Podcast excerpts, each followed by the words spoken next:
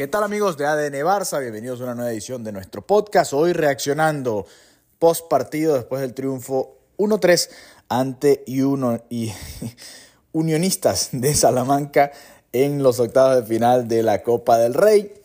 Se comenzó perdiendo este partido, al final se remonta con goles de Ferran Torres y dos golazos de Jules Koundé y de Alejandro Valde para avanzar de esta manera a los cuartos de final de la Copa a la espera de lo que suceda en el derby, que se está disputando en el momento en el que estamos grabando esto, el derby de Madrid, y ya para resolver ¿no? lo que será el sorteo de este eh, próximo viernes eh, que nos dará ¿no? los cruces de los cuartos de final, ya ahí clasificados como el Girona, como el Athletic Club de Bilbao, la Real Sociedad y cualquiera de los dos que gane ¿no? entre el Real Madrid y el Atlético de Madrid, que son candidatos junto al Barça para llevarse este título, aunque bueno, quizás muchos no coloquen al Barça entre los que eh, podrían llevarse este partido, este torneo, mejor dicho. Eh, hablando del partido, creo que fue más un poquito más de lo mismo, ¿no? Si uno se fija en lo que ha venido sucediendo con el Barça en los últimos partidos, Xavi utilizó una de las variantes que habíamos comentado con Juan en el episodio que pueden escuchar. Si no lo han escuchado, los invito a que lo hagan. Un episodio en el que hablamos de las posibles variantes, ¿no? Que pueda hacer no Xavi durante estos mm, próximos partidos de la temporada. Y al final el, el partido fue igual, ¿no? Porque no cambió mucho, ¿no? Más allá que colocó a Sergio Roberto como lateral, el tener a Ferran Torres por esa banda, Joao Félix y Ferran parecen no entenderse muy bien, ¿no? En un par de ocasiones veíamos y parecía que, que no se terminan de entender en la cancha, más allá de que el gol del empate llega ¿no? con esa combinación a la salida de un córner del, conjunto rival, que pudo haber sido fácilmente el 2-0. Eh, pasamos de ahí al siguiente punto en el que el Barça marca el empate y todo cambia, ¿no? Justo antes de la primera mitad, al final de la primera mitad, que hubiese sido muy distinto, ¿no? El, desarrollo del partido y creo que Xavi se equivoca ahí al mantener el mismo equipo, más allá de que entró Cubarsí por, por Christensen. Fíjense que, que Cubarsí era una de esas figuras que nosotros no mencionamos para poder jugar en defensa. No estaba disponible Araujo, no estaba disponible Íñigo Martínez, eh, estaba jugando de titular y al final pues eh, termina jugando Cubarsí en la segunda mitad. ¿no? El Barça, más allá de estas tres individualidades, tres momentos aislados del partido y que después del 3-1 pues estuvo mucho más cómodo y llegaron las opciones de gol. La realidad es que le sigue costando demasiado poder romper defensas en bloque bajo. Esa es la realidad que, se sigue manteniendo más allá de haber avanzado en este partido de Copa del Rey y estar entre los mejores ocho en esta competición. ¿no? Y veremos qué, qué depara el sorteo, probablemente un cruce interesante con cualquiera que sea el, el próximo rival, porque será de primera división y probablemente esté en un buen nivel, ¿no? Ya les mencionamos a ustedes cuatro equipos que van a ser rivales muy duros en caso de que le toquen al Barça. Ahora, ¿qué puede cambiar, no? Porque eh, cuando iba perdiendo el partido 1-0 el Barça, todos volteaban a ver, bueno, caes goleado 4-1 contra el Real Madrid, superado totalmente, con tantos errores. Caer ante un equipo de, que está varias divisiones por debajo del Barça en Copa del Rey parecía que podían juntarse situaciones como para que se piense en una posible salida de Xavi, aunque también hemos escuchado y sabemos ¿no? la, situación actual del club y que, esto no está planteado, ¿no? que si acaso a final de temporada, Xavi lo, lo comentó ¿no? en, la rueda de prensa eh, antes de este partido, son las opciones ¿no? que tiene el Barça, que son muy pocas realmente. Hoy el equipo antes del 1-3, antes del 1-2, pues sí, siguió demostrando más o menos las mismas falencias. Incluso después del, del 1-3, el partido era como para sentenciarlo del todo, porque el 1-3 ya lo encaminaba, pero todavía faltaba mucho tiempo y no terminó de llegar ese 1-4, aunque el Barça tuvo dos espacios, ¿no? Como para lograrlo. Y ahí es donde sigue fallando, ¿no? Este equipo en, en lograr eso. Hoy vimos nuevamente a Pedri, esta vez entrando como revulsivo. Vimos a Gundogan y Gundogan creo que es otro de esos que no termina de entenderse cuando comenzaba la temporada. teníamos la expectativa de que Gundogan y Lewandowski iba a ser un, un par de jugadores que le iban a dar muchas alegrías al Barça porque se entendían a la perfección y la verdad es que dentro del campo de juego la sensación es un poco distinta, ¿no? Pareciera que, que no se entienden del todo ¿no? en estas nuevas versiones de, de su juego de cada uno. Y aquí es uno de, las, de los trabajos ¿no? que tiene que hacer Xavi para mejorar en ese sentido, más allá de las actuaciones individuales. Fermín López eh, no tuvo un gran partido tampoco. La verdad fue una, una, primera mitad, más allá del dominio del Barça y que tuvieron ciertas opciones, que a Mark Gill le sacan un remate importante, que Ferran Torres tuvo un remate que pasó muy cerca. Unos minutos iniciales, ¿no? Que los que el Barça tuvo esa ventaja. La realidad es que siguen apareciendo los problemas en defensa.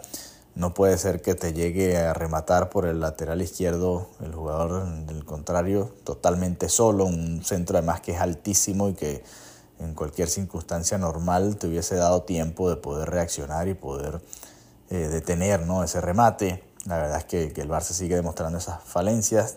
Ya lo decíamos antes del 1-1 parecía que llegaba el 0-2, ¿no? hubiese podido llegar el 0-2, el remate fuerte al primer palo que termina eh, exigiendo a Iñaki Peña, Iñaki Peña que tuvo esa atajada y después tuvo una atajada, doble atajada espectacular con el partido ya 1-3 en los minutos finales. La realidad es que el Barça sigue dejando dudas en muchos aspectos, ¿no? Más allá de que domina el balón y que tiene buenos momentos de juego, pues las dudas siguen en cuanto a poder superar bloques bajos defensivos, las dudas siguen en cuanto a la solidez defensiva. Y bueno, esas son cosas que va a tener que seguir trabajando el Barça de Xavi, que ahora tendrá que enfrentar al Betis en la liga y bueno, tratar de acercarse ¿no? al Girona, que es el líder en estos momentos, que empató en la jornada pasada y bueno, falló por ahí y ahí tiene la oportunidad el Barça de descontar puntos ante el conjunto catalán también del Girona. Así que bueno, eh, hoy es un balance, el partido de hoy había que ganarlo, ¿no? Es de esos trámites eh, que no hay mucho que ganar, sino simplemente avanzar a la siguiente ronda. Si se empata, si se pierde con un equipo de este estilo, si se juega como se jugó, realmente eres criticado. Si le pasas por encima es porque realmente es un equipo inferior. Y, y es ese tipo de narrativas que se van creando, ¿no? Hoy el Barça le costó si no es por el golazo de Cundé, quién sabe cuánto tiempo hubiesen tardado en romper esa defensa. Si no es por el error del Unionistas y la gran combinación de, Joao Félix y Ferran Torres para marcar el 1-1, quién sabe cuánto tiempo hubiese tardado el Barça en poder llegar a ese gol del empate. Entonces ahí hay cositas ¿no? que revisar y sigue siendo una temporada en la que hay muchos problemas ¿no? para el Fútbol Club Barcelona en las diferentes áreas. Veremos qué sucede. Se van a seguir recuperando jugadores. Contra el Betis va a ser un partido interesante. El Betis fue el último rival al que el Barça realmente le pasó por encima, ¿no? Se recuerdan aquel 5 a 0 en Barcelona. Pues ahora le toca ir allá al Benito Villamarín a jugarse un partido importante. Siempre son entretenidos los duelos Betis-Barça allá y no creo que sea distinto el partido de este domingo. Volveremos una vez sepamos el rival del Barça en la Copa del Rey. ¿Se imaginan otro clásico? ¿Se imaginan un duelo contra el Atlético de Madrid, contra el Girona? Serían interesantes, ¿no? Eh, estos partidos veremos qué sucede en esa eliminatoria que le viene al Fútbol Club Barcelona en la Copa del Rey y estaremos hablando de ella más adelante. Un abrazo y hasta la próxima. Amigo de ADN Barça o amiga de ADN Barça. Si aún no nos sigues, te invitamos a que lo hagas en arroba ADN Barça Pod. Además, también lo puedes hacer en nuestras cuentas personales. La de Mariana, que está allá en Barcelona y siempre está yendo al Camp a cubrir al equipo, es arroba Marianita Guzmán. Repito, arroba Marianita Guzmán, ahí la puedes seguir. Y también me puedes seguir a mí, Alejandro Villegas, en arroba Alejandro VG32. Todas estas cuentas, tanto en Instagram como en Twitter. Así que ya sabes, si quieres mantenerte al día de toda la actualidad del Fútbol Club Barcelona y todo lo que va sucediendo, que es bastante alrededor del Barça, pues nos puedes seguir en estas cuentas y además de escuchar nuestro podcast, ver lo que vamos comentando día a día con respecto a la situación del Barça en diferentes aspectos de la vida futbolística del club. Un abrazo y hasta la próxima. ¿Qué tal amigos de ADN Barça? Bienvenidos a una nueva edición de nuestro podcast con quien les habla Alejandro Villegas. Hoy reaccionando justo después del triunfo del Fútbol Club Barcelona 4 a 2 ante el Betis, un partidazo que vimos en el Benito Villamarín, con una primera mitad muy buena del Barça y una segunda que nos dejó cosas que desear, aunque hay que rescatar, por supuesto, la reacción final del equipo, el arrión final, el hack trick, por supuesto, de Ferran Torres y la asistencia, y tres puntos importantes, ¿no? Que deberían habernos colocado más cerca del Real Madrid, pero ustedes ya saben lo que sucedió en el Santiago Bernabéu, la polémica arbitral y bueno, las cosas que sucedieron en ese partido Real Madrid-Almería. Vamos a repasar un poco lo que fue el once titular y obviamente mañana lunes estaremos ahondando un poquito más en cuanto a lo que fue este partido y las sensaciones ya de cara a lo que va a ser el partido de cuartos de final de la Copa del Rey contra el Athletic Club de Bilbao. El Barça eh, creo que demostró su mejor versión en mucho tiempo en esa primera parte. Ya Xavi lo adelantaba en la rueda de prensa. El Betis siempre te deja jugar, ¿no? Un equipo que te deja jugar. Y el Barça lo disfrutó. Fue una primera parte, yo diría que hasta placentera, tranquila. El, más allá de una ocasión al minuto 3 o 4 del Betis, creo que el Barça fue muy superior. Consiguió los espacios, salía sin ningún tipo de problemas. La Yamal nuevamente jugando un partidazo. Creo que es de los mejores pasadores que tiene el Barça entre líneas en estos momentos, si no el mejor de la plantilla. Eh, porque es que tú lo ves y, el desarrollo que tiene, ¿no? Y lamentablemente ha tenido mala suerte con los postes en esta temporada, pero ya era para que tuviera tres o cuatro goles. Una muy buena primera mitad, también una segunda parte interesante. Es clave en el gol, en el cuarto gol de Ferran Torres y por poco no marca también o no da otra asistencia en un, con un pase flotadito a Joao Félix. Pero en todo caso, una primera mitad que no recordaba el Barça hacer desde hace mucho tiempo, ¿no? Y creo que tiene que ver mucho también, por supuesto, con el rival, que no, salía o salía a presionarlo, pero no con, tanta intensidad y tampoco lo esperaban el bloque bajo, que es lo que más les cuesta al Barça. Así que el Barça podía salir con, con bastante tranquilidad, partidazo de Frenkie de Jong y y a partir de ahí el Barça fue superior prácticamente en toda esa primera parte. Marca el 1 a 0 eh, Ferran Torres a pase de Pedri. Qué visión la de Pedri para dar ese pase y que Ferran Torres solamente tenga que empujar la pelota para marcar el 1 a 0.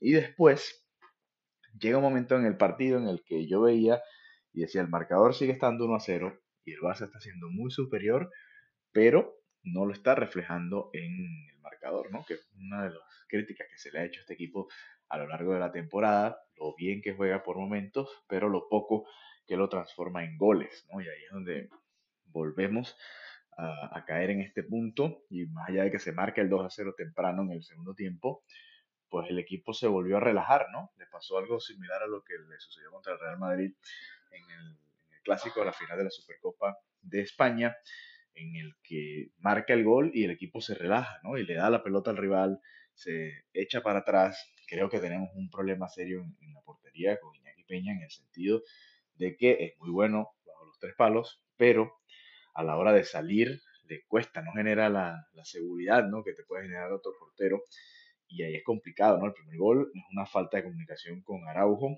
se entorpecen uno al otro, después Isco marca un golazo, pero inicialmente es un balón en el que el portero tiene que salir y salir a agarrarlo realmente. Y sucedió varias veces en este partido, sucedió varias veces en otros encuentramientos.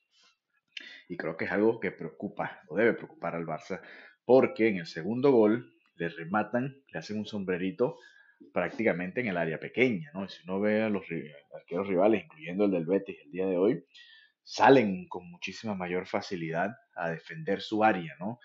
Cuántos balones por detrás de las espaldas de los defensores eh, le están cayendo, ¿no? Ahí y todavía Iñaki Peña y el Barça, porque Xavi aquí también tiene su responsabilidad, no hacen ese ajuste, ¿no? Pero bueno, llegó el 2-2, llegaron los mejores minutos del Betis, el Barça lo pudo hasta haber perdido este partido, a pesar de toda la tranquilidad de los primeros 48, 49, 50 minutos. La realidad es que se pudo haber perdido este partido. Eh, tuvo que salir Lewandowski, tuvo que salir Pedri, que todavía no está para 90 minutos. Vimos a Víctor Roque nuevamente, tuvo una ocasión, pase de Pedri, o de Lamin, mejor dicho, Lamin mal muy buena, no pudo Roque, sigue sin poder marcar ese primer gol con el Barça. Y después eh, llegó el momento clave del partido, ¿no? Con la entrada de Joao Félix, la gran asociación con Ferran Torres. Yo decía hace unos días que me parecía que no se entendían bien, hoy los vi mucho mejor, de hecho no fue la única jugada en la que pudieron asociarse, ya había habido un acercamiento más temprano que prometía que, algo así podía suceder y la definición de Joao Félix creo que es espectacular, de tres dedos en la esquina, nada que hacer para el portero rival y un gol importantísimo, ¿no? Ha marcado goles eh, claves en la temporada, la victoria contra el Porto, la victoria contra el Atlético de Madrid y este contra el Betis. Después llegó el, el hat-trick de Ferran Torres, pase filtrado espectacular de la Yamal, que para mí jugó un partidazo y es de las mejores noticias que puede tener el Barça ahora. Si hacemos el balance de la temporada, podríamos incluso decir que ha, tenido más destellos, ¿no? Que Rafinha, quizás la cantidad de goles es lo que todavía no se refleja, pero por mala suerte, ya lo decíamos, ha estrellado los balones en los postes y bueno, esos goles van a ir llegando. De todas formas, estaremos hablando un poquito más en profundidad, también escuchando lo que dijo Xavi en la rueda de prensa y los jugadores, para ver las sensaciones ¿no? de, de lo que fue este partido. Victoria 4-2 del Barça, que al menos los mantiene ahí, a la espera de que puedan caer el Real Madrid y el Girona en otras jornadas. Ya veremos qué sucede. Hasta la próxima.